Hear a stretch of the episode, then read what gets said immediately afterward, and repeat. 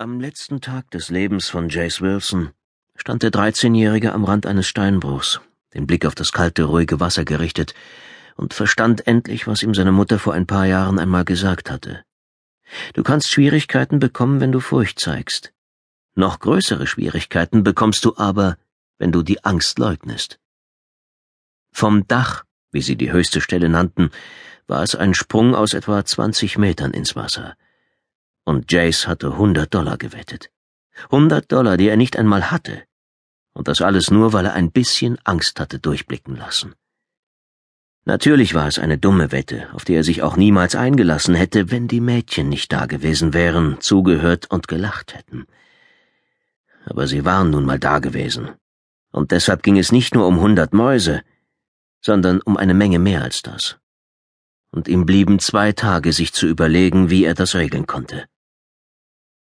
Nicht alle, die sich vom Dach runtertrauten, hatten es geschafft. Sie hatten schon Leichen aus dem Steinbruch gezogen, ältere Jugendliche, College-Studenten, vielleicht sogar Taucher. Was hast du dir da eingebrockt? flüsterte er und blickte zu der Lücke im Drahtzaun zurück, die von dem alten Easton Brothers Steinbruch zu seinem Hinterhof führte.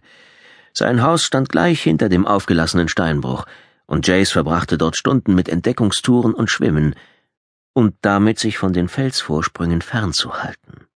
Denn das Einzige, was er in dem Steinbruch niemals tat, war, sich mit einem Kopfsprung in den See zu stürzen. Ihm war schon nicht wohl, wenn er den Abbruchkanten zu nahe kam. Immer wenn er sich ein wenig zu nah herantraute, nur um einen kurzen Blick hinunter zu riskieren, wurde ihm schwindlig, er bekam weiche Knie und musste ganz schnell den Rückzug antreten. Vor ein paar Stunden hatten ihm all die Stunden, die er allein im Steinbruch verbracht hatte, zu der Lüge gereicht, die er brauchte. Als Wayne Potter anfing, ihn wegen der Höhenangst zu foppen, nur weil Jace die Leiter nicht hinaufsteigen wollte, die ein Handwerker am Schulgebäude hatte stehen lassen und über die man aufs Dach gelangte, hatte Jace ihn damit abgespeist, dass er keine Leiter hinaufsteigen müsse, um zu beweisen, dass ihn Höhen nicht schreckten, weil er im Steinbruch schließlich immer schon von den Felskanten ins Wasser springen würde. Natürlich hatte Wayne ihn prompt beim Wort genommen. Natürlich führte Wayne sofort das Dach ins Feld. Und natürlich hatte Wayne einen älteren Bruder, der am Wochenende mit ihnen dort hinausfahren würde. Du bist ein Idiot, sagte Jace laut zu sich, während er den Kiesweg hinabging, der mit Zigarettenkippen und Bierdosen übersät war, und zu einer der breiten Steinplatten in dem alten Steinbruch führte, von der er auf einen Tümpel blicken konnte, von dem er sicher war, dass er die nötige Tiefe besaß, um hineinzuspringen. Fang klein an, hatte er sich überlegt.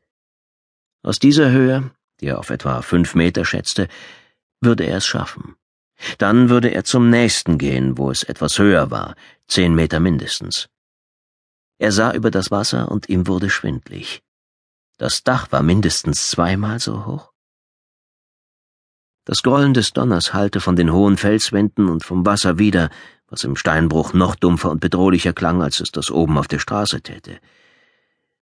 Kein guter Zeitpunkt, ins Wasser zu gehen. Wayne Potter ist es nicht wert, sich von einem Blitz das Lebenslicht ausknipsen zu lassen. Also machte er sich auf den Rückweg und hatte die Lücke im Zaun schon fast erreicht, als er innehielt. Wayne Potter war immer noch da.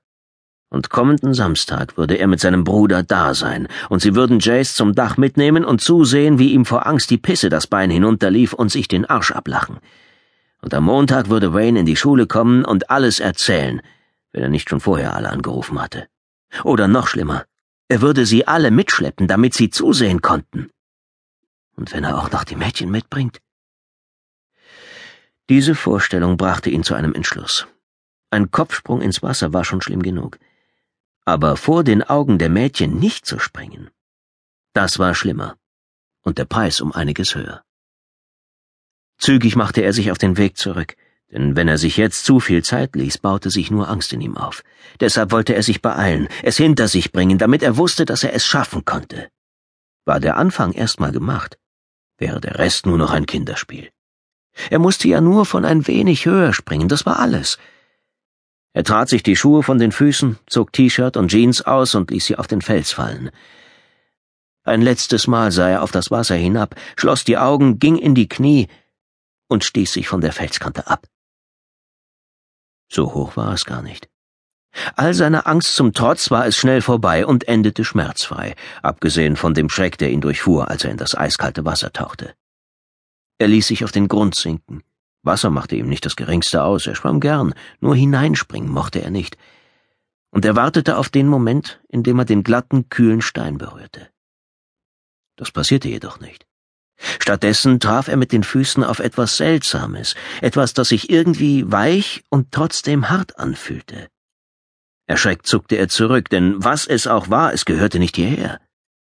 Er öffnete die Augen, blinzelte in das Wasser, das ihm in den Augen brannte, und sah den Toten. Er saß aufrecht, mit dem Rücken an den Stein gelehnt, die Beine vor sich ausgestreckt. Der Kopf war zur Seite geneigt, als wäre er müde. Das blonde Haar schwebte in der Strömung, die Jace erzeugt hatte, und erhob sich in Strähnen über dem Kopf des Toten, als tanzte es im dunklen Wasser. Die Oberlippe war hochgezogen, als würde er jemanden anlächeln.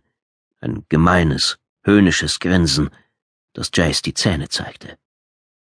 Die Füße waren an den Knöcheln mit einem Seil zusammengebunden, das an einer alten Hantel festgemacht war. Einen kurzen Moment lang schwebte Jace über ihm, keine anderthalb Meter von ihm entfernt.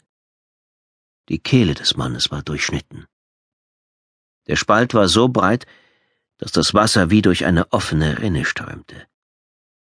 Der Anblick ließ Jace mit hektischen, zappelnden Bewegungen an die Oberfläche zurückschnellen. Er bekam Wasser in den Mund, verschluckte sich und ihn ergriff das Gefühl zu ertrinken, weil er auch über Wasser nicht atmen konnte. Schließlich bekam er Luft und spuckte aus, was sich an Wasser in seinem Mund gesammelt hatte. Wasser, das den Toten schon umspült hatte. Übelkeit stieg in ihm auf, und er schwamm um sein Leben, bis er feststellte, dass er die falsche Richtung zu den Steilhängen gewählt hatte, wo es keine Stelle gab, an der er herauskommen konnte. Von Panik ergriffen drehte er sich um und erspähte ein paar niedrige Felsen. Der erste Versuch, sich mit den Armen herauszuziehen, misslang. Er glitt ins Wasser zurück und tauchte wieder mit dem Kopf unter. Der zweite Versuch gelang. Er ließ sich auf den Bauch fallen und das Wasser rann an ihm herunter. Er würgte und er erbrach sich auf den Felsen. Als er glaubte, seine Beine könnten ihn wieder tragen, stand er vorsichtig auf.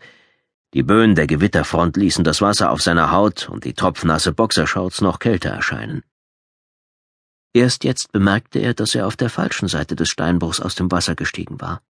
Seine Kleider lagen auf einem Haufen auf der gegenüberliegenden Seite.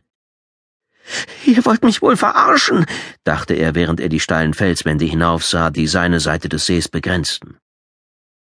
Über ihm war nichts als steil aufragender glatter Stein.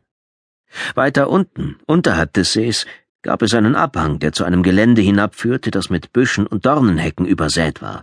Ohne Schuhe und Hose würde es ein beschwerlicher, schmerzhafter Weg werden. Dabei könnte es so schnell gehen. Einfach zurück ins Wasser und hinüberschwimmen. Er starrte auf den Kleiderhaufen, der so nah vor ihm lag, dass er mühelos einen Stein hätte hinüberwerfen können. Das Handy steckte in der Tasche seiner Jeans. Er wird dir schon nichts tun, sagte er, während er in kleinen Schritten auf das Wasser zuging. Er wird nicht aufwachen und dich schnappen. Während er sich das einredete, fiel ihm etwas auf, das er in dem verzweifelten Bemühen wegzukommen zuerst gar nicht bemerkt hatte. Wieder aufwachen würde der Mann nicht, nein. Aber er war vor gar nicht langer Zeit seines Lebens beraubt worden. Die Haut, das Haar, seine Augen, die hochgezogene, an die Zähne gepresste Lippe, selbst die Wunde an seinem Hals war noch nicht in Zersetzung übergegangen. Jace war sich nicht sicher, wie lange so etwas dauerte, aber ihm schien, dass es schneller ginge als das, was er gerade gesehen hatte. Er ist noch nicht lange da. Dieses Mal ließ ihn der Donner zusammenfahren. Er sah sich im Steinbruch um, sein Blick wanderte die oberen Abbruchkanten entlang, er hielt Ausschau nach jemandem, der ihn vielleicht beobachtete. Niemand zu sehen. Mach, dass du hier wegkommst, wies er sich an, konnte sich aber nicht überwinden, loszuschwimmen. Unvorstellbar der Gedanke, wieder in dieses Wasser zu tauchen, über den Mann mit den durch eine Hantel beschwerten, zusammengebundenen Füßen, dem zur Seite geneigten Kopf und der durchschnittenen Kehle hinwegzuschwimmen. Also machte er sich auf den Weg zum Abhang. Dort bildete ein Wall aus Felsplatten eine Verbindung zwischen den beiden Seiten, der Tümpel, in dem er gerade gewesen war, auf der rechten, der andere zur linken.